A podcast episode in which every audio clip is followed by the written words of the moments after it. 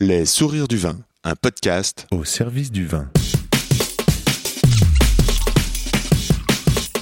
C'est quand même bon l'effet que ça fait.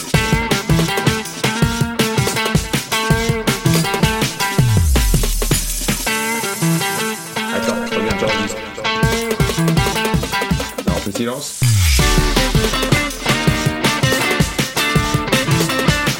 Jolie bouteille, sacrée bouteille. Hello, c'est Diolo au micro. Un vrai grand bonheur couplé de plaisir que d'aller sur le terrain, sentir, goûter, entendre. Aujourd'hui, un épisode père-fils. Attention, le fils est de 1975 donc c'est un grand. Mathieu et son père Bernard nous racontent avec intelligence et humilité leur vision de la diversité des sols de Chinon. Des exemples à suivre. Et maintenant, une pub pour notre chaîne euh, YouTube. Ouais, on s'ennuyait, on se demandait euh, comment s'amuser. Donc, euh, si tu tapotes caviste, le sourire au pied de l'échelle dans YouTube, tu verras à quel point nous essayons de partager le vin différemment. Barbecue de moule. Ici, c'est Yann Diologen, rue de la Roquette. Les sourires du vin, c'est un podcast pour vous aider à cheminer dans le et les mondes du vin. Qui se met comment au service du vin? Bernard et Mathieu. Comment donner la chance au vin d'être le meilleur possible Alors je me demande qu'est-ce que bon, qu'est-ce que le bon moment Comment se plie-t-on en quatre pour que ça groove? Comment tout d'un coup l'atmosphère vibre et que les poils se dressent? Voilà ce que je veux. Mieux savoir, mieux comprendre et nourrir de belles relations au profit de nos oreilles. Le comment du pourquoi des gens du vin. Avec The Bauderies, nous avons parlé dans le désordre. De sol, de cabernet, de gros lot, de transmission, de toucher de bouche et de chaussures, bien sûr. Une conversation à boire avec les oreilles. Et n'oublie pas que où que tu sois, en bas de chez toi, pas loin de chez toi, il y a forcément un caviste, un restaurateur, un vigneron, un sommelier, bref, un passionné du vin qui saura t'entendre et se régaler d'échanger sur le élément du vin. Pour me suivre, je réponds sur Insta, at Yann Diolo, y a 2 n d i o l o ou par email, yanndiolo at gmail.com. And let's talk quiz Bernard and Mathieu.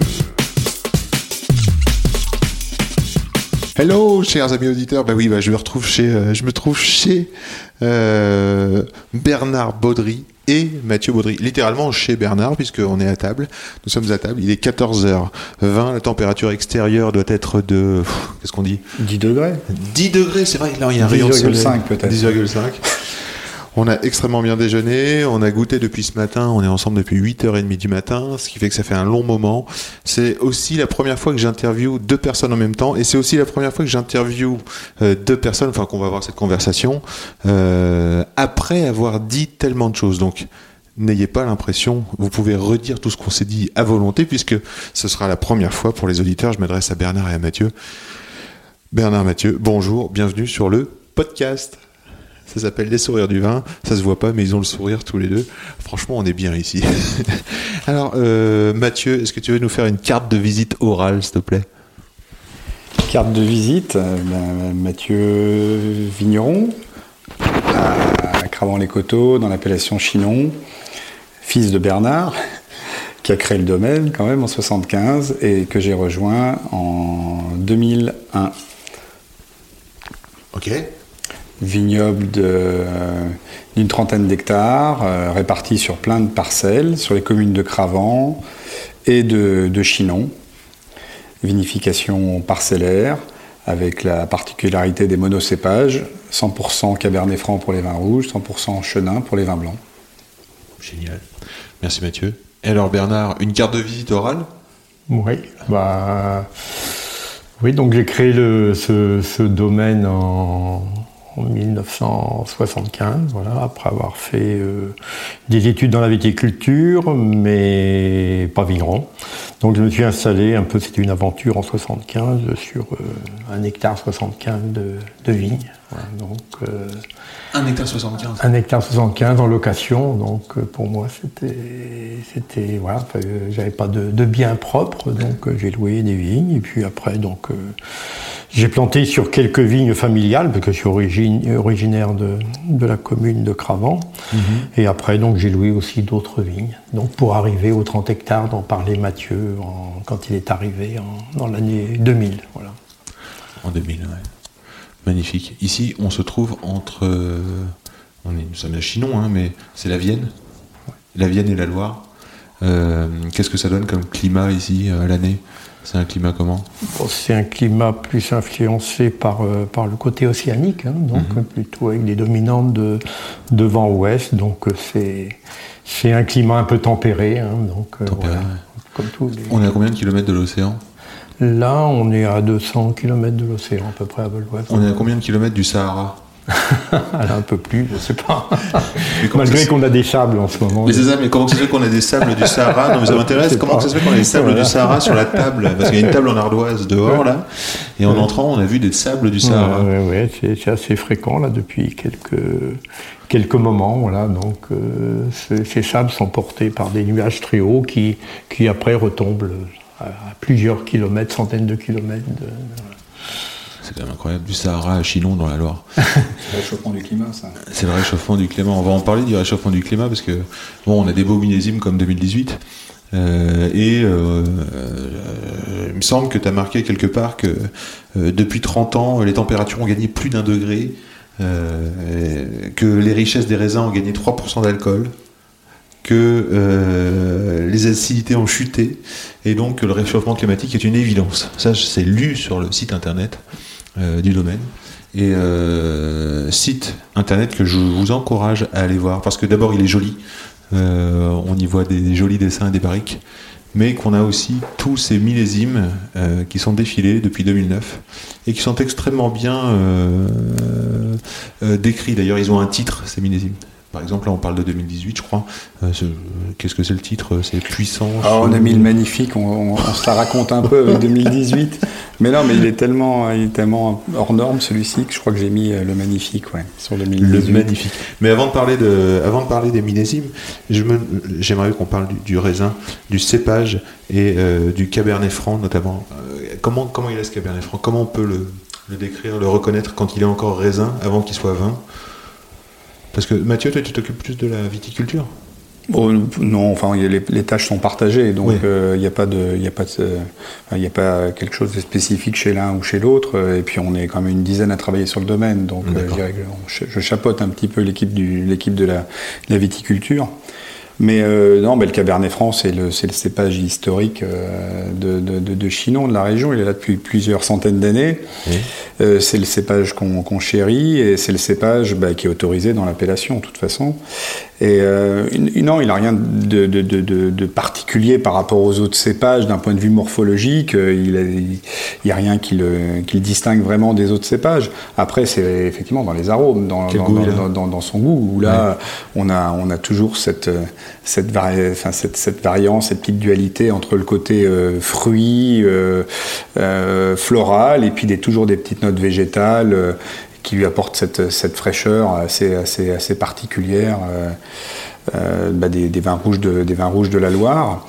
Euh, c'est un cépage qui a une certaine transparence au terroir, et ça c'est ce qui nous plaît aussi, Mmh, c'est qu'il je n'est pas débordant d'arômes. Je crois que c'est ce qui vous anime beaucoup euh, au domaine. Ouais. Et effectivement, ouais, on aime bien, on aime bien montrer que bah, selon là où il est planté, bah, il n'a pas le même, il a pas le même goût. Alors il y a plein d'autres cépages comme ça, mais comme ça- ces, ces arômes sont pas dans l'exubérance, bah, on arrive à avoir une lecture du, du sol assez, euh, assez, assez intéressante. ouais. Sa peau, elle est épaisse ou elle est fine? Elle est plutôt épaisse. Son jus, il est comment? Il y a beaucoup de jus? Il a du jus. ouais. Il est blanc ouais. ou il est noir son jus? Ah, il est blanc. et le, et le pépin, il est, euh, il est gros le pépin ou il est petit? Il est moyen. Il a pas, il, il est taille euh, classique, on va dire. Et sa rafle, elle est intéressante? Alors, ça. non, mais on, on est toujours en mouvement, de toute façon. Donc euh, là, à une époque, bien sûr, qu'on n'aurait jamais conçu euh, laisser une rafle euh, macérée dans, dans le jus il y, a, il y a 20 ans avec le Cabernet Franc, parce que les maturités phénoliques, donc la maturité de la peau, de la rafle, de tous les tanins, les anthocyanes, elle, elle était, elle était limite. hein. elle n'était pas toujours, selon le climat, elle n'était pas toujours aboutie.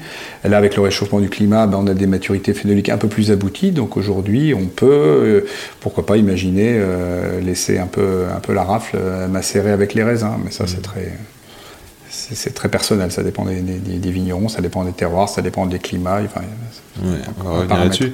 Alors, vous vinifiez en, en- en rouge, évidemment, en rosé un petit peu, et en blanc. En blanc, c'est le chenin. C'est le chenin, oui. Alors, chenin, Bernard, comment il est ce raisin?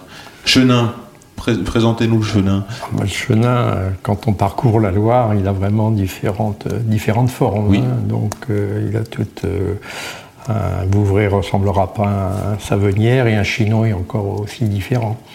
Donc Chinon, pardon, oui, Chinon, en fait, il y avait, c'est un endroit où, enfin avant le phylloxéra, où il y avait une, production assez importante de, de vin blanc à partir de Chenin, qui ont, été plus ou moins abandonnés après le, après phylloxéra, parce que c'était des vignobles souvent à coteaux, plus difficiles à faire, donc il y a eu la facilité après phylloxéra, après phylloxéra de planter des vignes plutôt en cabernet, qui bien les, les graviers du sud, et donc le chenin a été tout doucement abandonné.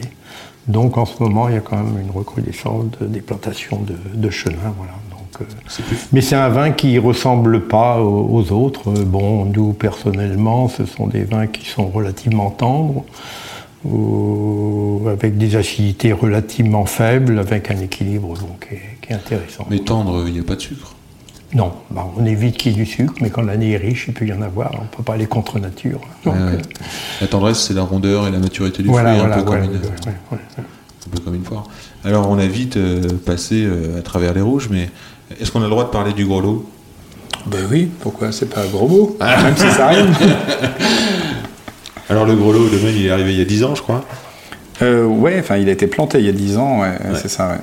Bah, ça nous interpellait parce que c'est un cépage qui est, qui est natif de la, de la, de la région, euh, Touraine, euh, Anjou. Et effectivement, on a voulu en planter une vingtaine d'arts, euh, récemment une autre vingtaine d'arts, donc 40 arts aujourd'hui. Euh, ils sont plantés franc de pied, donc il n'y a, pas- il y a pas eu ce fameux porte-greffe qui a quand même sauvé le vignoble français et, et- et au- au- au-delà des frontières À cause du phylloxéra. à cause du phylloxéra, c'est ça. Donc planté franc de pied. Et ce, ce cépage qui n'a pas toujours été bien aimé, parce que gros producteur, parce que dans des petits degrés, bah aujourd'hui il serait peut-être un peu, un peu bienvenu, parce que les degrés restent assez, assez, assez faibles. Et puis il a des aromatiques assez, assez gourmandes, assez intéressantes. Et, et voilà, on a voulu... euh, Donc, c'est un cépage qui marque peu, finalement, euh, moins en couleur, peut-être, moins en couleur, moins en tanin. moins en tanin. moins en structure, donc euh, il y a un côté assez, assez gourmand, mais, euh, mais euh, voilà, très digeste et très, très accessible. Quoi. Gros lot, pourquoi il s'appelle gros lot? Alors, moi, on m'avait dit que c'était parce que c'était euh, gros producteur, gros, gros cépage, grosses grappes. une grosse grappe, ouais. euh, après, euh, il y a- y, y sûrement On a vu des bois ce matin dans les parcelles. euh, un an de bois, il y a, il y a un centimètre de, de liane. De diamètre, ouais, ouais, de, de liane, ouais, non, il est vigoureux le gros lot. Ouais, si, on ne le maîtrise pas, il est capable d'amener beaucoup de, beaucoup de production, des rendements à trois chiffres, comme on dit. Et bien évidemment, le, c'est pas l'intérêt. Euh, Nous, on le vinifie en, en rouge et on veut faire des rouges quand même avec une, certaine maturité, une certaine structure. Donc, euh, ouais, mais c'est un cépage euh, généreux. Donc là, en ce moment, si on a un peu de chance, en cherchant un peu, on peut trouver des gros lots euh, 2018 du domaine qui sont. euh, Que chez les bons cavistes parisiens, enfin, chez certains du moins. et qui sont un plaisir et une surprise, une grande surprise. C'est vraiment euh, des, vins à boire. Euh, Là-haut, on se trouve sur une parcelle, sur des parcelles euh, de sable. hein. on domine Chinon, des sables sur calcaire. Je vais revenir plutôt sur le sur le début du domaine, hein, puisque dans le domaine on a les granges, la cuvée Domaine, la cuvée Guyot, la cuvée euh, Croix-Boissé notamment. Et euh, tout ça, c'est lié au paysage de la vallée. La vallée, Bernard, tu la connais par cœur. On va dire que les Granges, c'est un ancien lit de la Vienne, ce sont des Oui, terroirs oui, de sable. oui, oui, le- il y a deux cuvées qui sont, qui sont dans ce type de terroir, alluvion de Vienne, ce sont les Granges et les Gréseaux. Mhm. Alors les Granges dans des sables assez fins, euh, et les, les Gréseaux dans des graviers plus, plus grossiers, c'est-à-dire c'était l'ancien cours de la Vienne qui, qui charvoyait des gros, des gros éléments. Et ce sont des sols qui, où le cabernet se, se plaît beaucoup. Le cabernet, il a une faculté d'adaptation, aussi bien dans des terrains de coteaux, argileux, calcaires, argile à silex, et là aussi gravier. Bon, D'ailleurs, on le retrouve à, à Bordeaux ou à, à Saint-Émilion, où il y a à la fois les vignes de coteaux, hein, donc les, les côtes de Pavie, et aussi Cheval Blanc qui est dans des, des alluvions de, de la Garonne. hein, donc euh, voilà. Donc c'est un cépage qui a une faculté, et le chenin, lui, par contre, n'aime pas du tout le gravier. Ça, ce sont, c'est lié à une affinité du cépage et du sol. Nous, on n'a rien inventé. Il y a des gens qui sont passés avant nous, remarquer tout ça. Donc, euh, D'accord. Qu'est-ce que ça fait sur le goût, euh, le cabernet euh, franc, plus le gravier? En plus le sable? Ouais, on, on- on retrouve ces côtés un peu, alors peut-être un peu à tendance euh, très légèrement végétale, mais aussi un peu côté fumé aussi, Ah, hein, fumé, comme, deux cailloux qu'on frotterait l'un contre l'autre. Donc on ne retrouve pas dans, dans les parties euh, calcaires qui, qui expriment autre chose.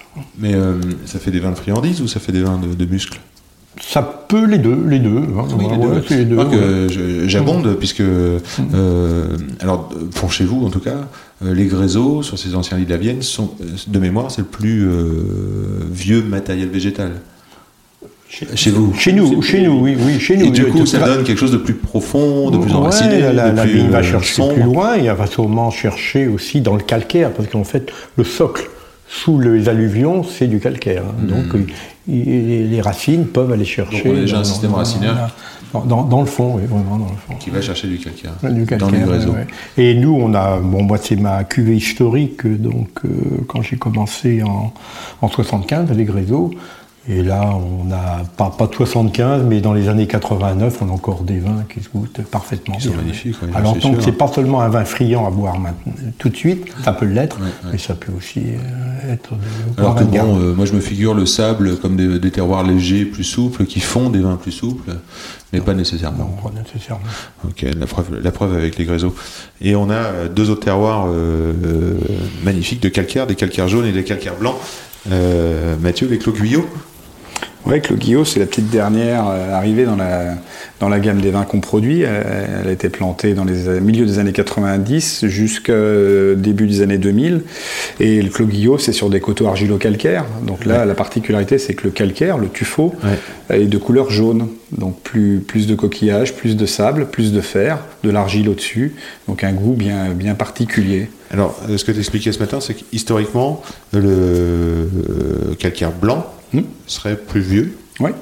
Alors, il est comment ce calcaire blanc? Calcaire blanc, il est plus, euh, il est plus poreux, il, est, il a beaucoup plus d'eau. C'est un peu l'é- l'éponge. D'ailleurs, quand on traverse les, quand on visite les caves euh, du Chinonais ou du Saumurois, on rentre dans cette, dans, dans, dans ces dans, dans cette roche, dans ces, dans ces trous assez, Ouais. assez humides.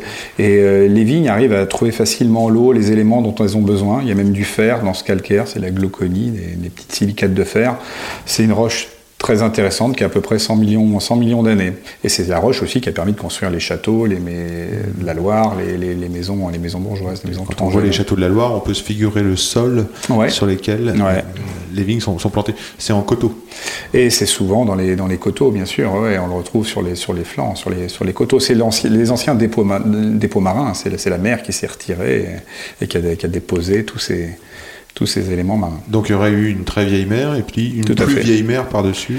Et une mer qui s'est retirée plus récemment, euh, qui était un peu plus chaude, qui était juste euh, donc sur l'étage juste au-dessus, qui a 90 millions d'années. Ça, c'est le calcaire jaune, qui est moins poreux, qui a un peu moins d'eau, qui est plus qui est plus dur, qui a d'ailleurs servi au soubassement des maisons ou des châteaux, euh, et qui donne un, un goût euh, au vin encore différent du, du- du- du calcaire blanc, euh, du calcaire des caves. Alors, justement, parle-nous du, du goût du calcaire blanc. Ça fait quoi dans le vin? Qu'est-ce qu'on cherche Le, le goût- le goût du calcaire blanc. Il Ouais. n'y a pas de contrepétrie là-dessus. Non, c'est donc, euh, donc, euh, non, non, c'est euh, calcaire blanc? bah, c'est celui qui donne les vins les plus structurés, les plus charpentés. C'est euh, non, mais c'est- ça donne des vins avec toujours beaucoup de matière et euh, bah, des sensations euh, presque crayeuses, presque poudreuses. Euh, c'est intéressant parce qu'on goûte les vins souvent par rapport à leurs arômes, mais euh, leur texture est tout aussi intéressante. Et, euh, et la, la craie blanche, elle apporte une une chair et un- une sensation tactile, crayeuse, poudreuse. Alors que le- sur le calcaire jaune, donc l'étage juste au-dessus, hein, 10 mètres au-dessus, on va dire, Ouais. avec 10, euh, 15 mètres au-dessus, mais on a, on a moins cet aspect euh, granuleux, enfin, euh, du moins poudreux, on a un côté euh, un peu plus, un peu plus longiligne, un peu plus élancé, très, très frais, très, très, une belle structure aussi, mais des vins beaucoup plus en, en ligne, beaucoup plus longs en bouche et, et très, très rafraîchissants. Est-ce que vous connaissez d'autres effets, d'autres terroirs qui ne seraient pas forcément à Chinon, euh, d'autres sols euh, Je sais pas moi, par exemple en Anjou, euh, pas loin, euh, le schiste, schiste noir, ou Quand on dit l'Anjou blanc, c'est peut-être le même terroir que les Croix-Boissées blanches, par exemple. Bah, Euh, des, des, tu- des- non. On fait la différence Oui. entre Anjou blanc, Anjou noir. Anjou Ouais. noir, c'est que euh, on parle de sol de schiste. Donc Ouais. là, c'est le prolongement du, du, du- du massif armoricain. Tout Donc on est sur un des types de sols radicalement différents de l'Anjou blanc, qui correspond au prolongement du bassin parisien, donc qui nous concerne à Chinon, qui correspond à la, à la craie. ouais. Au calcaire micacé, C'est que ça. vous connaissez ici. ça. Micacé, ça veut dire quoi?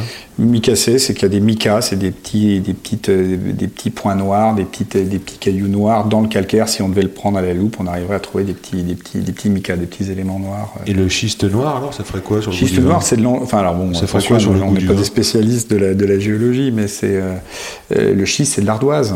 Et effectivement, les rouges sur l'ardoise n'ont pas du tout les mêmes aspects euh, aromatiques, de texture que les que les que les rouges sur les sur les calcaires blancs. hein. Donc là, c'est c'est deux expressions euh, très différentes. Bernard Oui, oui, je suis d'accord avec. les schistes, les schistes, ça donnerait quoi comme, euh, comme ça pourrait, On pourrait chercher quoi en bouche par rapport au calcaire, par exemple? Je sais pas, c'est peut-être un peu plus euh, ang- anguleux, je sais pas. Non, je- j'ai pas Anguleux, ouais. ouais, ouais, un peu plus. Mais après, bon, c'est c'est un style différent. Il faut voir que Chinon, on se figure, euh, euh, peut-être pas toujours, moi je trouve ça merveilleux à Chinon, la diversité des terroirs, c'est-à-dire que de pouvoir voir- boire des vins souples que je me figure sur le sable, des, vins euh, parfois profonds de gravier, des, vins de franchise sur les argiles, enfin sur les, calcaires jaunes avec euh, cette puissance élancée, et puis ces finales à la texture granuleuse, la craie.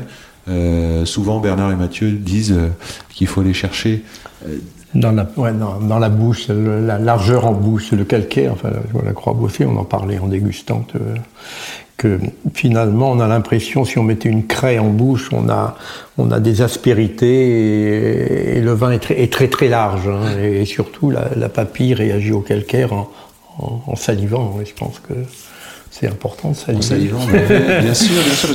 Saliver, c'est quoi C'est l'appétit Ben, c'est ça, la, la, la saliver, c'est si on a envie de, bah, de reboire, hein, c'est important. Ouais. Et on a envie de manger aussi, hein, quelque part. Et ça, on a longtemps oublié les vins salivants au, au détriment des vins de fruits aromatiques. Et là, je crois que c'est important. Bah, ça, ça fait partie de la minéralité du, du vin, et ça, c'est quand même un point important. Comment vous faites pour euh, régler ou réguler vos élevages par rapport au sol Vaste question. Difficile, difficile à expliquer ça. C'est, euh, c'est, euh, ça, c'est- c'est- il y a pas mal d'intuition, il y a pas mal de, bon, il y a de l'expérience bien sûr, mais euh, parce qu'à chaque fois tout est remis en question par le par le climat. Il y a des années chaudes, il y a des années froides qui elles vont amener aussi une tonalité différente dans les dans les vins. Donc c'est toute une alchimie. Mais euh, on veut dans à chaque fois, peu importe les choix, c'est que le sol soit enfin, répondent dans le, enfin, correspondent au goût, enfin, au goût du vin. Quand, on goûte les vins, on ressent bien le sol. Nous, on veut pas que le, on veut pas que l'élevage vienne perturber cette relation magique euh, entre le, entre le sol et le vin. Donc, il faut toujours que le- l'élevage soit au service du vin et que le, le bois, euh, si c'est lui qui est utilisé, ben, il vienne pas sucrer, aromatiser, euh, déstructurer le vin, ou la cuve, qu'elle soit béton, verre, œuf, ronde, carré, que ça vienne, ça vienne perturber les relations du vin. Après, voilà, c'est de l'expérience, c'est- du, du sensuel, c'est des expérimentations. On a, on a changé euh, notre braquet, on n'a rien révolutionné, mais on, s'adapte un peu en fonction, en fonction des sols avec l'expérience qu'on Par exemple, a quand, quand est-ce que tu as décidé de, de ne plus boiser les granges, par exemple? Les granges, elles ont jamais été. On, on les a jamais passées, passées en fût. Elles ont été passées en cuve inox à une époque, parce que l'inox paraissait être une révolution dans les années euh, 70, 80. euh, et puis on s'est aperçu que notre vin, il se crispait un peu dans ce matériau-là. Donc on a passé en décidé de passer en béton, béton brut, béton non, non revêtu. Et on trouve que le mariage se fait bien. Peut-être que ça changera d'ici 5, 10, 15 ans. Mais après, voilà, ça s'est fait par la dégustation, par le, le recul. euh, euh, voilà. Tu pourrais m'expliquer ça Comment euh, le goût de tes granges en inox par rapport au goût de tes granges en béton? Ouais, alors il peut y avoir des explications physiques, Non, mais que euh, de- il peut y avoir des explications aussi un peu philosophiques, mais euh, euh, si on parle simplement physique, c'est que dans l'inox, l'inox il est complètement euh, euh, hermétique. Euh, donc l'air ne passe pas. Ouais, ouais, ouais. Et le vin, il a besoin d'avoir un peu d'air. Il est vivant, il est comme nous, il a besoin de se, se prendre un peu d'oxygène de temps, de, temps, de temps en temps. Et dans l'inox, il n'en prenait pas du tout. Alors qu'à travers le béton, il y a une micro, micro porosité, micro respiration. Donc on est moins soumis au phénomène de fermeture qu'on appelle en, en vinification le phénomène de réduction. Donc le, le béton nous paraît bien plus, euh, bien plus adapté. Et puis d'un point de vue un peu philosophique, l'inox, bon voilà, c'est le propre, c'est l'hygiène, c'est le nettoyage et, et c'est un peu euh, le côté euh, aseptisé. Et nous, on aime le milieu, on aime bien le milieu vivant hein, où le milieu bactérien euh, participe à la qualité du vin. Et c'est pas un ennemi. Ouais, bien sûr. Et est-ce que ça a toujours été. Par exemple, si vous faites des croix boissées qui sont élevées euh, 24 mois En barrique. en barrique, Ouais. et euh, quand on tombe sur un millésime comme 2013, où euh, il y a moins de vin qu'en 2018, Ouais. Oui, bah oui, c'est vrai. Oui, une, une année, une, année, un petit peu moins, euh, moins riche. hein. Et- mais finalement, on a, hésité à les laisser deux ans en élevage barrique. En fait, Euh, bon, nos, mes barriques sont pas, nos barriques ne sont pas des, des- des- de, de- de jeunes barriques, hein. c'est des barriques qui ont 4-5 ans. Mais en fait, le 2013, on l'a vu évoluer dans ces barriques. Et deux ans lui a fait du bien d'élevage quand même. Donc, euh, Au final, je ouais. pense qu'on on peut, on peut. Il n'y avait pas le souci du, du bois en fait, enfin de, de l'aspect boisé, même sur un millésime de, de structure moins, moins grande. avec l'expérience, euh, Mathieu, je crois que tu me disais que le, le fait de mettre puissance contre puissance, c'était pas toujours la meilleure manière de. de- d'incorporer le bois parce que par, par exemple en 2013 tu été hyper surpris avec tes croix boissées Non, mais c'est ce que disait Bernard tout à l'heure, c'est que il faut faire confiance au terroir. C'est quand le terroir est là, bah, c'est vrai que le millésime peut être un peu en deçà. euh, ça fonctionnera, ça, fonctionnera, quand même. Et à côté de ça, on peut avoir un vin très structuré comme euh, 2018 dont tu parlais tout à l'heure, où euh, bah, le mariage, euh, dans sa jeunesse, peut être un peu, un peu compliqué. Euh, L'élevage a beau être fait dans des barriques déjà utilisées, ça, va, ça va se contrarier un petit peu, mais, mais faire confiance au sol, ça, ça demandera sûrement un peu plus de temps, mais dans quelques temps, le 2018 aura, aura digéré son élevage et, et le vin se sera, se sera, se sera affranchi de, de, de- de son petit passage, ça va être grand ouais. de sa petite ouais, puberté. Le, t'as dit que les gros lots c'était franc de pied. Euh, Bernard, franc de pied, euh, t'as tenté ça, je crois, dans les dans les dans les. Oui, en 2000. euh, attends, rappelle-moi Mathieu, je ne plus moi avec le millésime. 95 la plantation, premier millésime 2001. Voilà, c'est ça. voilà. Donc, euh, oui, on a eu l'idée, enfin, d'autres avant moi, dont euh, mes gens Joguet avaient, planté des, des francs de pied, et voilà, donc l'idée m'était venue aussi d'essayer de voir euh, ce que pouvait nous donner le, le cabernet euh, non, non greffé. Voilà, donc, euh, donc on avait planté en 93, non c'est 93 je crois, c'était 93. Et donc, euh, bah voilà, donc euh, les... pendant les premières années, les cinq premières années, on a plutôt observé. Donc, on a, on n'a pas revendiqué de vigne euh, de, de, de cuvée franc de pied. Euh, la cuvée est assemblée dans une cuvée domaine. Et hum, au bout de cinq ans, on a revendiqué ces cette, euh, ces- ces- cette cuvée franc de pied. Malheureusement, bon, voilà, le, le phylloxéra est revenu euh, piquer les racines et tout doucement, la vigne a s'est nanifiée. Et voilà, donc. euh, Vous avez quand même choisi de planter tous les deux là? Vous avez quand même choisi de planter les gros lots en franc de pied. Ouais, bon, oui, on ne veut pas rester quand même sur une défaite. Alors voilà, là on verra, on verra aussi. Vous Pour le moment, ça joueur, va. quand même. Ouais, c'est ça, on n'aime pas perdre. on n'aime pas perdre. Et puis la racine du gros lot est peut-être pas la racine du, du chenin, enfin oh, du, du cabernet, mais enfin on ne sait pas. hein. Il faut reconnaître que Oui, puis ça- le début du siècle a quand même été terrible pour la viticulture de, de, de- de général. hein. Ouais. Et c'est vrai que, mais bon, on peut faire des petites tentatives. hein, Et ce qu'on a constaté là avec les, les, les- les francs de pied, les peu d'années qu'on a fait en francs de pied euh, cabernet, c'est qu'il y avait un côté un petit peu plus, plus simple du vin, donc euh, avec souvent des richesses moins, moins fortes, hein, moins- euh, souvent un degré de moins à la vendange que dans les vignes à côté greffées. Et il y avait ce côté un peu plus, un peu plus simple, un peu plus direct, un peu plus, un peu plus joyeux. Donc voilà. À côté, c'était euh, des SO4 ou des 3309 Non, alors, dans, dans- dans- non.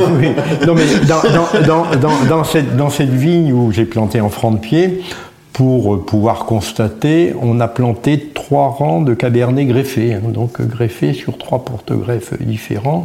Bon, à l'époque, je sais pas si porte-greffe c'était 3309, euh, Riparia et Fercal, qui était un Fercal qui est un porte-greffe résistant au calcaire. Et en fait, au bout de, de 12 ans, on s'est rendu compte que ces rangs-là vivaient bien et que les autres, euh, les francs de pied, c'est là où on s'est dit, il y a quand même un problème de, de phylloxéra. Voilà, D'accord. donc, euh, Donc c'est comme ça qu'on s'en est C'était c'était aperçu. une réalité. C'est oui, c'est une réalité. Alors, on C'était était obligé de se rendre compte, c'est bien. D'ailleurs, c'est bien d'avoir planté des greffés en plein milieu de la parcelle. Enfin, trois rangs, simplement. C'était une manière de, de contester? C'était une manière de, de vérifier? C'était une manière de... Bah, De vérifier, simplement. Ouais, de Euh, vérifier. vérifier, c'est pas contester, c'est vérifier, de savoir euh, si toutefois il y a un problème dans cette vigne, est-ce que c'est le phylloxéra? En fait, euh, le fait que ce soit greffé, il n'y a pas de phylloxéra, donc euh, on a déduit que. voilà. que c'était ça. Oui. Mais il y a eu d'autres vignerons qui ont fait cette preuve, l'expérience comme nous et qui ont eu des problèmes, dont, dont la maison Joguet qui, a arraché la vigne une première fois et qui a replanté. Il y a un grand esprit de, je trouve, de, de liberté, euh, d'indépendance d'esprit, je pourrais dire, euh, dans, dans- dans cette maison. Euh, d'indépendance d'esprit qui est construite. C'est-à-dire qu'on va vérifier l'information. C'est pas parce qu'on nous dit que Ah oui. qu'on va le faire. Euh, je pense à l'exemple, bon, j'imagine que euh, vos maîtres, euh, comme euh, Pu- Monsieur Puiset, euh, pu vous donner des indications, c'est ce que vous disiez tout à l'heure, Bernard, et que maintenant, enfin que vous aviez fait, non pas école, mais vous aviez vérifié et fait à votre manière. Voilà, ouais, bien sûr. Est-ce que, ça, ça vous ressemble, je dirais euh, Oui, bien sûr. Moi, j'ai- envie de faire ma propre, euh, expérience. Alors, le problème de l'expérience, c'est qu'il faut être un peu. d'avoir un certain âge. hein. Oui, mais, Mais, quand euh, même. Oui, mais quand même. Par exemple, quelque chose dont on n'a pas parlé aujourd'hui. euh, à vue de nez, vous devez être au 47e millésime sans, sans Ouais. en levure indigène. Hum, hum. Hein, c'est bien ça Ouais, toujours. Oui, oui. Euh, À l'école où Ouais, sûr. les formateurs ont dû vous dire bah, tiens, il faut acheter euh, telle levure, telle levure, peut-être. Oui, bien sûr, oui, non, non, bien Comment sûr. ça s'est passé le coup de la levure? Oh, ben, euh, C'est-à-dire que le. Pourquoi? Bon, à l'école, bien sûr, j'ai appris, et puis j'ai. Un jour, je me souviens, bon, j'allais encore dans les, dans les dégustations de, de comités, et un jour, je m'étais rendu à, à- dans une école à- en boîte, goûter des sauvignons levurés. Alors, levurés avec différents types de levures. D'accord. Et là, j'étais complètement étonné par la différence qu'il pouvait y avoir dans les goûts du vin par rapport au même, euh, au même goût, c'est-à-dire au même jus de raisin, les différences. Donc, j'ai pas cherché là à savoir laquelle était la meilleure. J'ai dit, ouf, il y a danger là, parce qu'on enlève le goût du terroir. hein. On peut avoir des choses différentes rien que par une levure.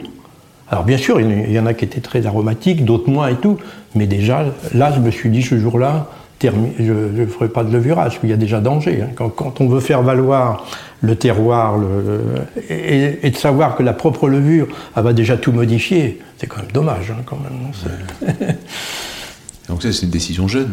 Oui, alors oui, parce que ça, j'étais tout débutant, donc ça, c'était dans les années 60, 80, par là, près. Donc, je me suis installé en 75, c'était même, même, je crois que 2-3 ans après m'être installé. Aujourd'hui, aujourd'hui, Mathieu, on vient encore vous voir pour ça.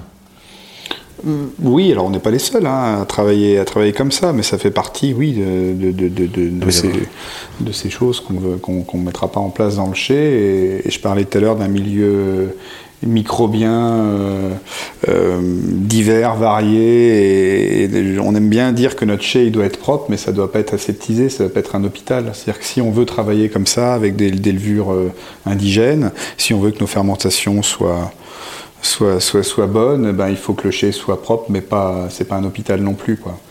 Euh, donc euh, attention aux produits euh, alcalins, aux, à la soude, à tous tous désinfectants qui, qui font euh, rutilants, tout, tout net, tout propre, mais où ça manque de vie. Quoi. Ou alors après on tombe vite dans le, malheureusement dans le schéma de la, de la viticulture un peu technologique où on, on maîtrise tout et en fait pas, pas, pas grand chose et on, on laisse plus trop les terroirs s'exprimer où la technologie prend le, prend le pied. Quoi. Qu'est-ce que ça enlève au vin euh, de faire un vin technologique? Mais ça n'enlève. euh, Enfin, les, vins techno sont, des vins euh, qu'on peut boire, il n'y a pas de, a pas de souci. Je pense que ça.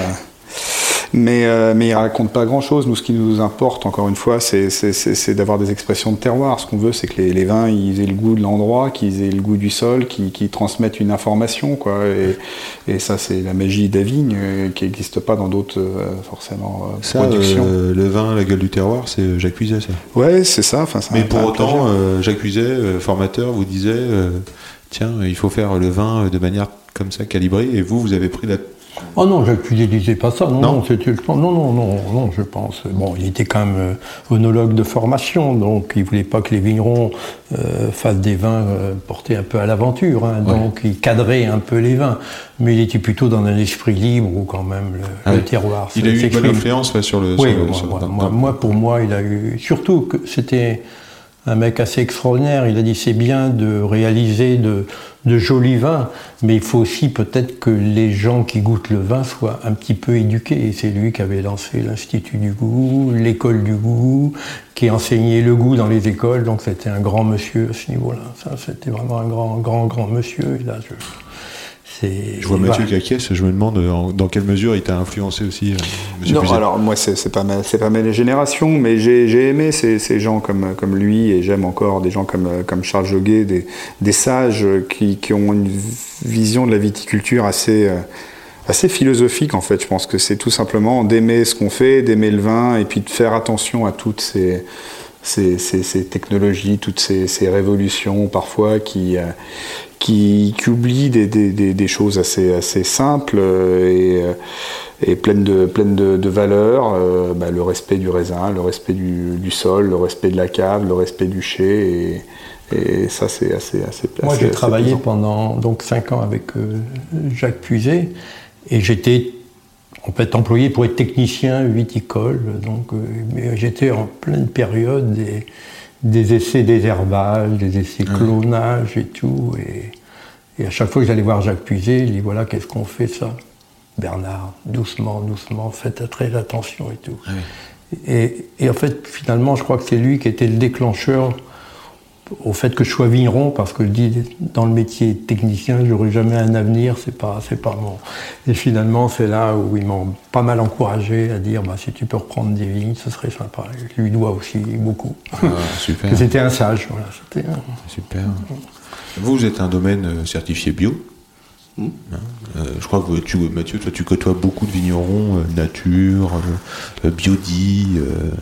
que- que- quelle, quelle différence on pourrait faire dans tous ces milieux Enfin, déjà, moi, je suis, enfin, je suis, je suis ouvert à. Toi, t'aimes le vin, toi. Ouais, j'aime le vin. Et puis j'aime les, j'aime, j'aime, j'aime, j'aime, les gens. les, les hommes, enfin les gens. Les, non, mais les vignerons, voilà, je, je, euh, je peux aller boire un vin dans un bar un peu branché avec des biodynamistes, comme je peux aller boire un, un vin à la buvette du rugby avec des vignerons conventionnels. Ça me pose aucun souci de, de discuter avec ces gens-là. Sauf qu'à un moment donné, quand on veut aller dans des choses un peu plus profondes, effectivement, je m'y retrouve davantage avec euh, avec des gens qui partagent euh, bah, ma façon de voir les choses, donc celle d'un vigneron euh, euh, attaché à son sol, attaché à son terroir, à son environnement, et donc la culture biologique, elle me paraît complètement, euh, je dirais presque normale, euh, complètement en phase avec avec avec ce- ce- ces- ces respects-là, quoi. Après, c'est toujours intéressant d'échanger, de discuter. Effectivement, j'aime côtoyer les gens de différentes régions, différentes appellations et même différents pays, parce qu'il y a toujours quelque chose à, apprendre, à échanger avec eux. Et des bouteilles aussi, ça c'est important. C'est important d'échanger les bouteilles. Ah bah ouais. Je crois que toi tu goûtes beaucoup, enfin vous goûtez beaucoup, tous les deux vous avez cette culture d'aller regarder ailleurs. Ouais. D'ailleurs, qu'est-ce qu'on a à table ce midi? On a, on a un Barolo 2012, euh, la parcelle qui s'appelle Biucha, et, le, et comment on prononce le, le- le- le nom du vigneron? Fenocchio. Et voilà. à ne pas confondre avec Pinocchio. C'est pas Pinocchio, c'est Giacomo Fenocchio, ouais. Ouais, ouais, très belle, super bouteille. Donc au domaine, on goûte beaucoup. Beaucoup, mais tous les deux. Ça, c'est vrai qu'on s'entend bien et, euh, et on partage à peu près les mêmes cas parce qu'on échange beaucoup de vin avec les, les copains. Les vignerons, on est très attachés au- à, la, à la camaraderie, aux copains. Et, euh, Et puis on est curieux, alors ça c'est peut-être un héritage rabelaisien, mais on est aussi euh, très curieux parce que quand on est curieux, ben, on apprend.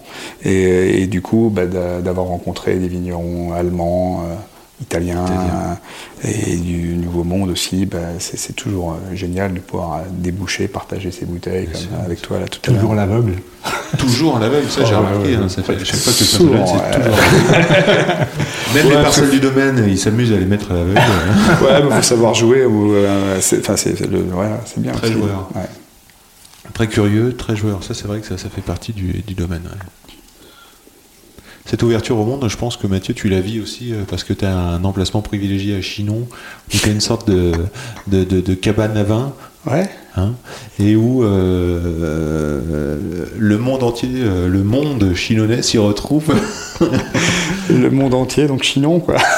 Puisque Chinon, c'est le centre du monde, N'est-ce pas? On peut pas passer en France sans aller à Chinon, alors parce que c'est un, un- un lieu de, de- de- quand même d'échange et, de, et de passage. Il se boit beaucoup de canons là-bas. Ouais, ben, c'est le lieu de convivialité aussi, c'est ça. C'est que la cabane, c'est, aussi pour jouer. hein. Les enfants, ils aiment bien jouer dans les cabanes, et nous, on aime bien jouer dans les cabanes à vin. Alors ça, c'est un peu plus pour les, les adultes, on va dire.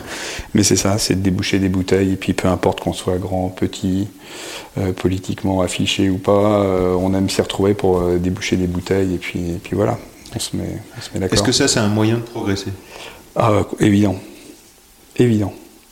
Évident. Déboucher plein de choses, goûter, échanger et tout, c'est progresser socialement, euh, euh, philosophiquement, euh, techniquement, à, tous les niveaux.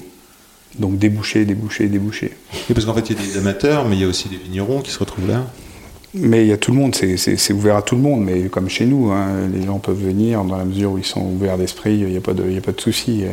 On, on apprendra plein de choses avec eux, comme on essaiera de leur montrer plein de choses, mais, mais oui. Et le, le- le sport, je crois que c'est important aussi pour toi, Bernard. C'est un des secrets de ta forme, je crois. non Le avec, le, avec le vin. On est joueur et on fait du sport. Très très grand sportif. oui. Bon. Euh, il se trouve que plus. euh, plus euh, bah voilà, on va, on va profiter de la fête pour faire une pause et je vais passer le morceau de musique qui met la patate, la pêche à Mathieu en ce moment et ça s'appelle Champagne.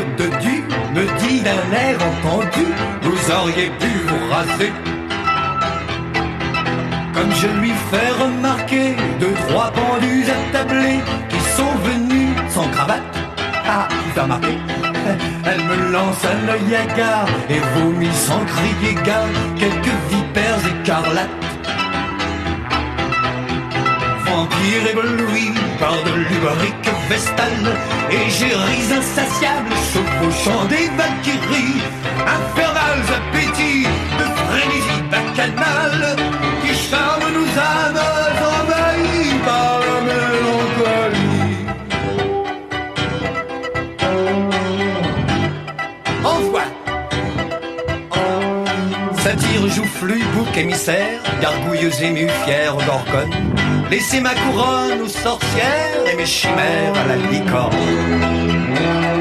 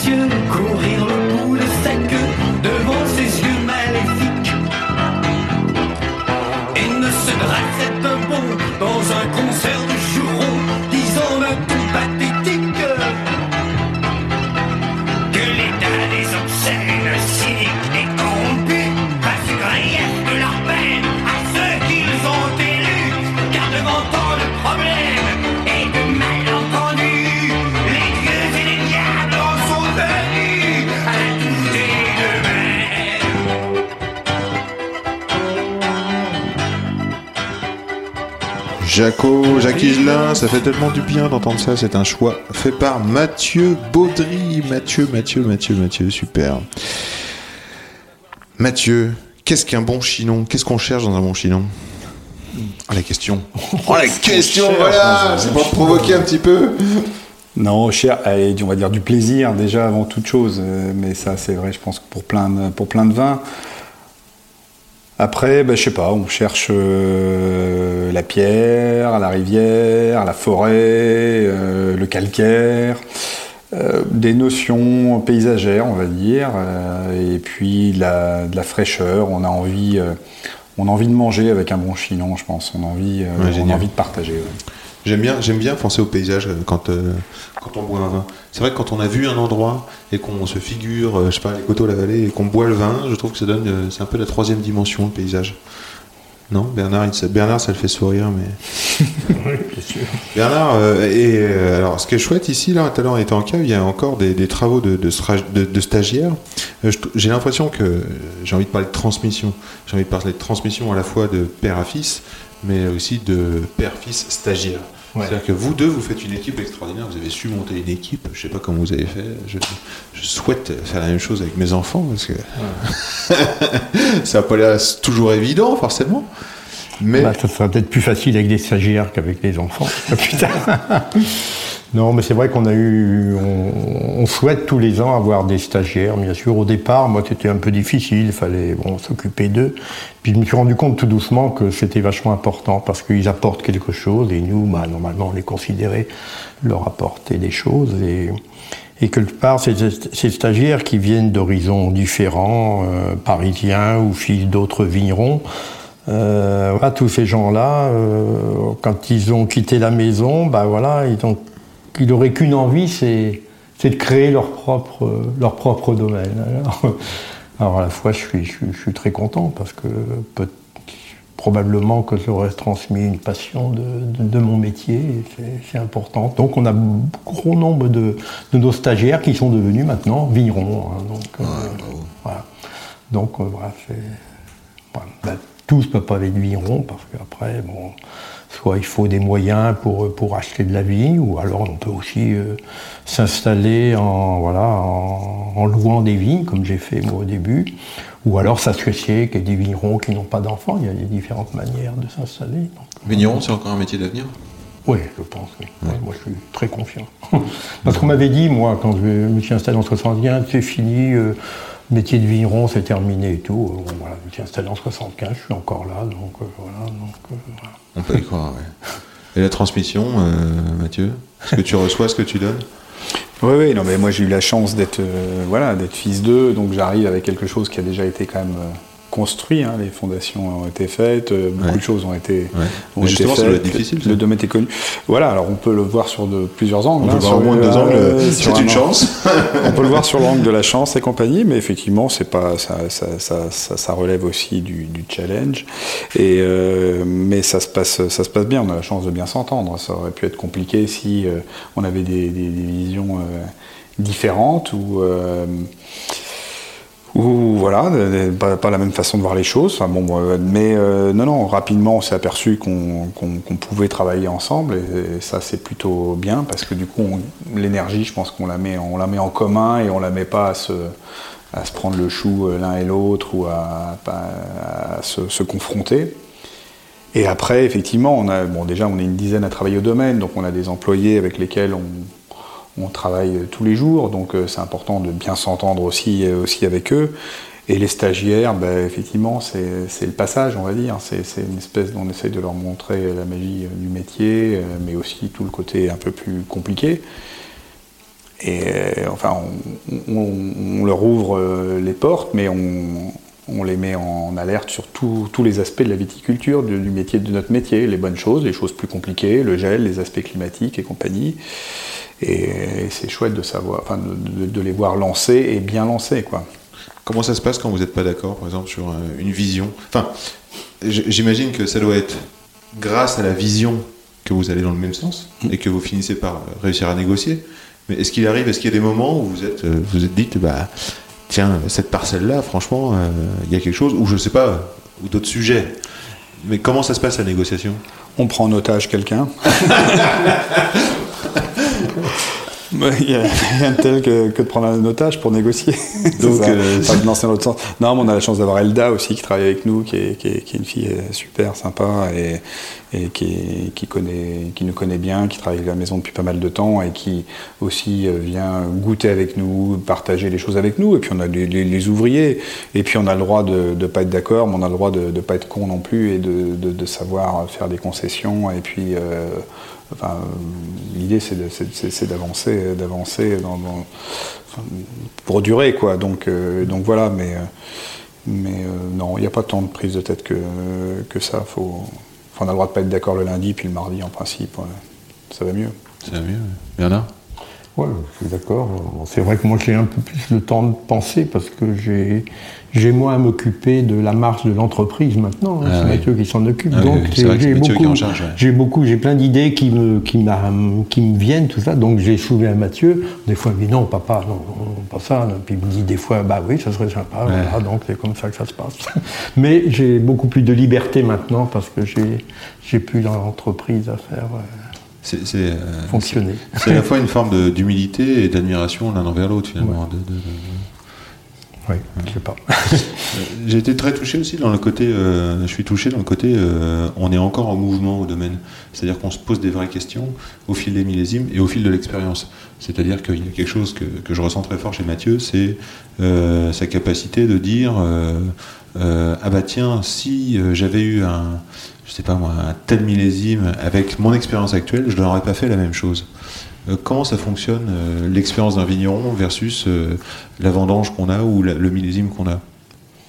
Remise en question perpétuelle. Non, mais C'est on, ça. on vit avec le climat, le, le- le vrai patron. Il, il disait tout à l'heure que le patron c'était moi, mais, mais non, le patron c'est moi, mais c'est le climat aussi. T'as beau être le meilleur des vignerons, t'as beau être le mec le plus ouvert au monde, la belle philosophie, enfin tout ce qu'on dit depuis tout à l'heure. Tu prends un coup de gel dans la, dans la tronche et puis c'est Oui. terminé, t'es plus rien. Tu, Oui. tu pleures, euh, t'as perdu ta production et tu peux même pas être le meilleur des vignerons parce que t'as pas de raisin.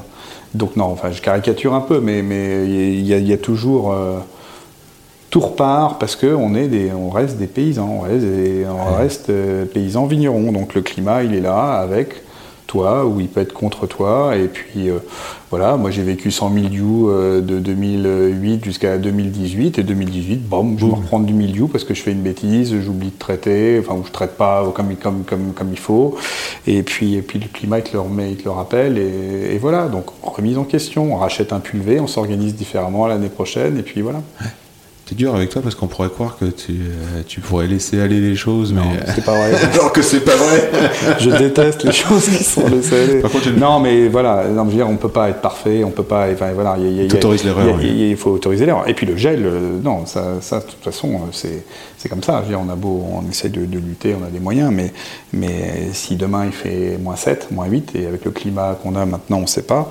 Mais euh, mais là, voilà, là, là t'as intérêt à être humble. Hein. Climato-dépendant.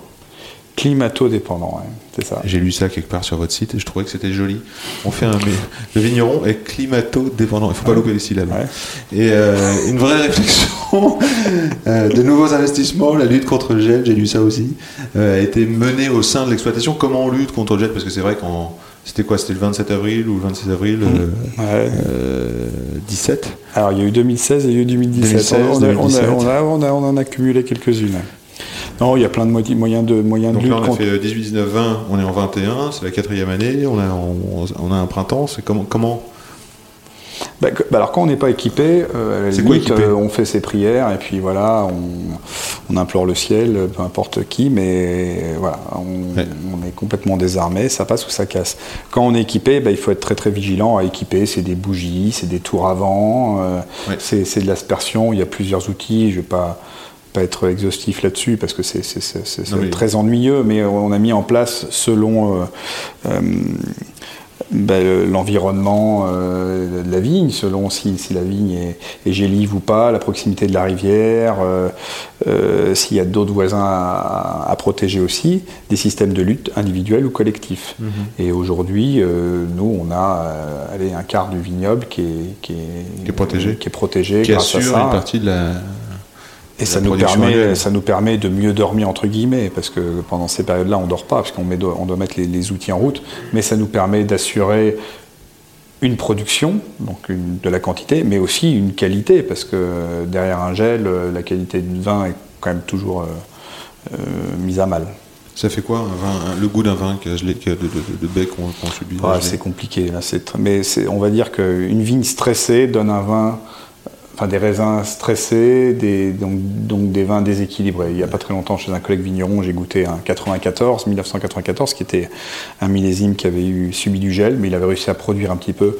Et ben, c'était pas brillant. Et euh, toutes les vignes qu'on subit, enfin les vignerons qui ont subi du- des gelées en 1994, bon, c'est pas le genre de millésime qu'ils aiment montrer parce qu'il a, il, il a vraiment subi euh, des, des misères. Quoi. Ouais, bien sûr. ouais. Tout à l'heure, tu parlais de la repousse, c'est-à-dire que si ça gèle, il y a la repousse euh, de, de- de quelques euh, bourgeons pour dire qu'ils vont donner des nouveaux fruits, mais finalement, il y a des fruits qui n'ont pas été gelés, d'autres qui ont été gelés qui repoussent, et on a une vendange hétérogène, si j'ai bien compris. Et donc, on a différentes maturités à la vendange, donc ça peut aussi jouer sur, euh, C'est ça. sur le goût. Est-ce que Bernard, tu as déjà rencontré l'accord et vin? Est-ce que ça existe? L'accord mes vins Ouais. Bah oui, mais, Quoi, par exemple? bah, je sais pas. le- euh, Je m'adresse à l'homme d'expérience. hein. le Soboco, c'est le Barolo. Barolo, c'est vrai que c'était. Franchement, c'est vrai que c'était. C'était Ouais, non, c'est peut-être c'était- au c'était Sobuco bien- qui C'était a bien une joué. relance italienne, alors je me dis, voilà, donc il faut aller vers l'Italie. hein. Ouais, ouais. On est confronté bien sûr, euh, voilà, mais c'est un peu, un peu de l'intuition comme ça. Bon, il n'y a, pas de règle. Voilà, quand je vois le, la- le plat que ma femme a fait, d'un seul coup, voilà, ça me fait penser, voilà, tel type de vin Ouais. que j'ai dans ma cave. Ouais, ouais, ouais. Alors des fois, bon, on tombe pas trop mal, mais des fois. Ah bah là, c'est quand même euh, très bien joué. Toi, t'as été marqué toi par un accord mes vins ou par un... Non, mais il y a plein, de- il y a plein de choses à faire. Mais j'aime bien ce côté aussi un peu, un peu intuitif. Intuitif. Alors, on prépare à chaque fois quand, quand on a un repas, quand, quand il y a un repas qui est préparé, on essaye de voir le vin qui pourra, qui pourra fonctionner. Bon, on a la chance d'avoir des caves qui sont plutôt bien garnies de nos, de nos vins, mais des vins de copains et d'ailleurs. Donc, on arrive à voir si jamais ça, ça passe à côté, eh ben, on peut, on peut, on peut aller vite chercher une autre bouteille. Telle la ressource. Mais j'aime l'accord simple du vin avec une charcuterie, avec, une, avec quelque chose de, de, de, de très simple. Euh, là, euh, récemment, on a reçu quelques, copains et on s'est, on s'est fait des casse-croûtes euh, au chai avec des, avec des granges ou des domaines et euh, c'est, ça, c'est, passé super bien.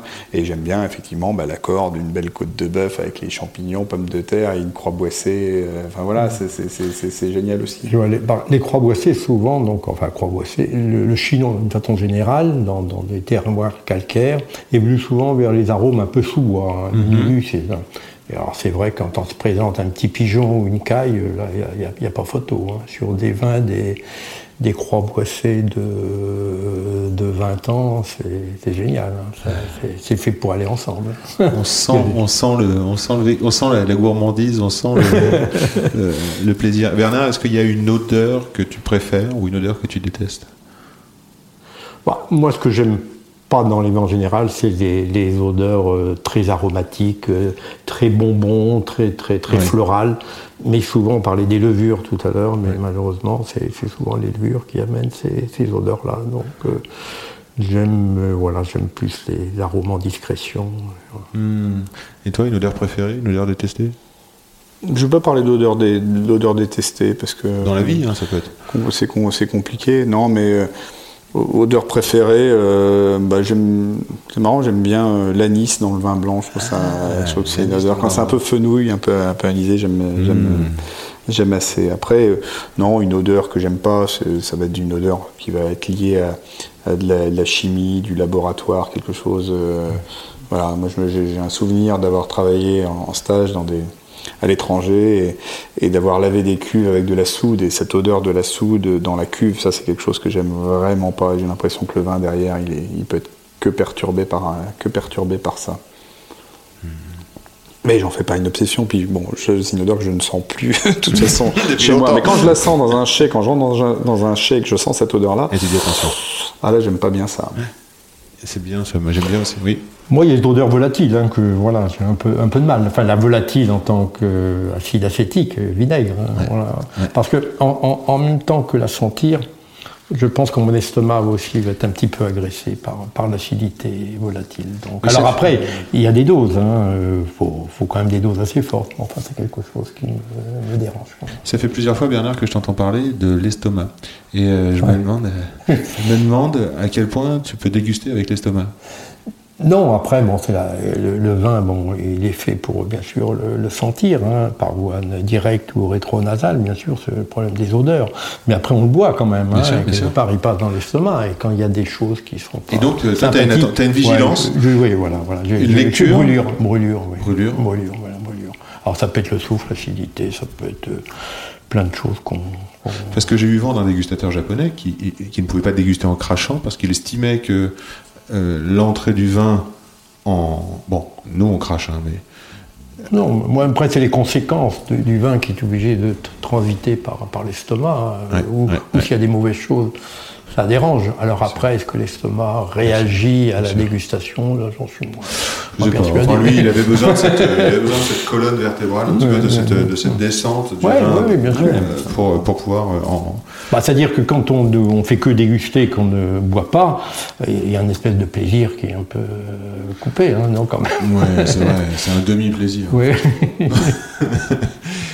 C'est vrai que ça fait euh, maintenant euh, une heure et deux euh, minutes qu'on- que nous discutons et euh, je vais encore poser quelques questions, mais pas beaucoup. Je vais surtout regarder ce que vous portez comme chaussures. Qu'est-ce que vous portez comme chaussures Fais voir. Ah, une espèce de bottine tout terrain euh, en cuir tanné avec. euh, ça a l'air d'être très confortable et robuste. Impeccable, voilà.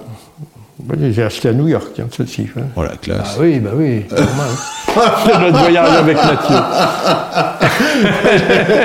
Cravant, ici, cravant les coteaux, et alors euh, à, à ma, à ma gauche, Mathieu. Ah, Mathieu, c'est plus. euh, C'est plutôt basket basse. Je les ai achetés à Chinon, pas à New York. bah, j'ai pas les mêmes moyens que mon père. C'est beaucoup plus compliqué. Mais elles sont confortables. C'est une marque américaine qu'on citera pas. Enfin, je, je sais pas si Columbia citer Columbia. Mais elles sont super confortables. Elles sont water, waterproof. Et elles sont, elles sont vachement bien. À mon avis, tu fais tout terrain avec ça. C'est-à-dire que tu peux euh, aller dans les chemins, Je peux aller dans les chemins, je peux aller dans la cave. tu peux présenter Euh, un client devant un client. C'est Devant un client, c'est je pourrais même rentrer dans une cave à Paris avec ça, je pense. c'est un lacet sportif. Ouais. On dirait que tu fais du, de la rando trail avec ça. Bah, côté un peu sportif aussi, tu sais, ouais, c'est ça. On ça, aime boire lever du le vin et coude. on aime bien faire du sport aussi, donc euh, bien que- un Tu fais du sport, toi? Petit peu. Ouais. C'est quoi comme sport? Ah, je cours. Ah, cours. tu cours? Cours. Course à pied. Et comment tu fais en ce moment? Tu cours combien de fois par semaine? C'est ta ressource? Une, une fois. C'est ta ressource? Ah oui. C'est ça qui te fait. euh, Oh bah c'est pas que ça, mais ça contribue à, à être bien. à s'échapper. ouais. Ouais. Toi, c'est le dimanche matin. Ouais, toi? tennis, non, non. ouais. Ah. Un peu Je faisais un peu de tennis, un peu moins maintenant, mais tous les mardis, donc on, on se retrouve euh, Avec les, ouais, là, ouais, avec les copains. les copains. Alors donc il y a tennis dans un premier temps, en, dou- en double maintenant, parce qu'il y a moins à courir quand même, on est deux. Et puis bah, après il y, a, il y a le repas, hein. c'est, ça qui, était, qui est le plus compliqué. Le sport le plus compliqué, c'est le repas, ouais, difficile. Est-ce qu'il y a une idée, euh, Bernard, contre laquelle tu aimerais euh, lutter ou un message d'e- d'espoir que tu voudrais livrer? Dans là? Un message d'espoir que tu voudrais livrer ou alors une idée reçue contre laquelle tu voudrais lutter? Une sorte de cri, un munch ou alors, euh, ou Mathieu un cri. Non, je. Ou un message d'espoir. Moi c'est un peu lié à, la, à l'avenir de la viticulture. J'espère qu'il restera encore des, des vignerons indépendants qui, voilà, qui continueront à faire leur vigne. C'est pour ça, quand on parlait des stagiaires tout à l'heure, euh, voilà, j'aime de, de- voilà, de- de les voir après vouloir euh, être vignerons, parce que, un peu malheureusement, tout doucement, le, le vignoble est repris par des financiers, et ça, c'est un petit peu dommage. Ça, ça, ça fait partie des cris que je voudrais é- é- éviter, parce que quelque part, ces gens-là réalisent sûrement des vins euh, bons, bien faits, mais c'est un peu le- l'esprit vigneron qui, qui disparaît. voilà. Donc, et ça, c'est- des choses qui me soucient. Ouais, ouais. Ouais. Merci Mathieu. Merci Bernard. Et Mathieu? Ouais, bah, enfin pour aller dans son sens, euh, moi je suis très ouvert à ce qu'il y ait des investisseurs, enfin qu'il y ait des nouveaux vignerons, jeunes vignerons, euh, avec de l'argent, pas de l'argent, mais mettez-y de l'esprit, mettez-y du, plaisir. Moi j'aimerais que les les gens qui investissent dans la, dans la vigne ou dans le vin voient, euh, enfin s'y investissent dans, dans le sens aussi propre du terme, c'est pas qu'un problème d'argent, c'est aussi un problème de, de- de personnes, de, venir se confronter à, à la vigne, euh, à toutes les belles choses, aux choses plus compliquées, et euh, on fera des vins avec un peu plus d'âme, un peu plus de... un- un- ouais, avec des choses qui vont, qui, vont- qui vont se transmettre, qui vont se, qui vont se passer. Ça sera pas, ça sera pas qu'un investissement euh, figé, bloqué, et on va être dans le vivant euh, en y mettant de l'esprit. Merci Mathieu. Merci Yann. Merci Bernard. Merci. C'est un vrai plaisir de passer ce moment avec vous. À bientôt. Chin.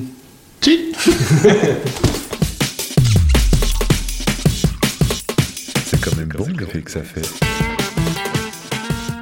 Merci chers auditeurs, merci d'avoir écouté jusque-là. Une pensée, une good vibe, faites tourner. Dites-le, faites-le savoir que ça existe. Ce podcast existe. Ça nourrit, ça renforce, ça nous fait vivre. Marocco du jour, une appli. Webtoon Factory, un artiste, Mathias Bourdelier et sa série Louise, un régal de lumière et de couleurs. Merci Felipe Musica pour le son. Merci encore Mathieu, Bernard, Henriette, Stéphanie, tout ce petit monde au domaine. Merci pour les relectures Aurélie Soubiran. Pour me suivre, Insta, at YA2N, D-I-O-L-O, Yann Diolo, ou Yann Diolo, at gmail.com. Au plaisir de se croiser ici ou là.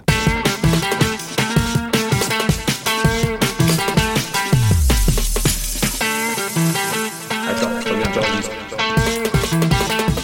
Non, fait silence.